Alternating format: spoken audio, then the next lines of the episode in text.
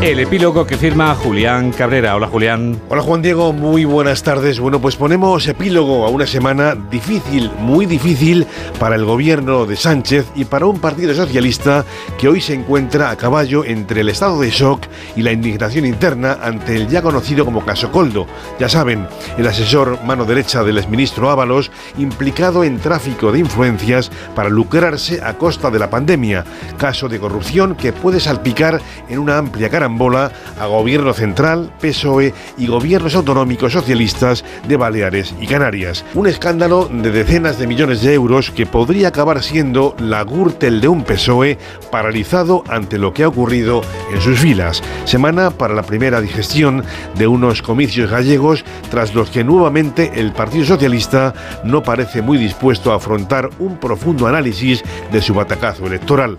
Y ahí, a la vuelta de la esquina, ya guardan las vascas y las europeas. Enseguida llega el deporte.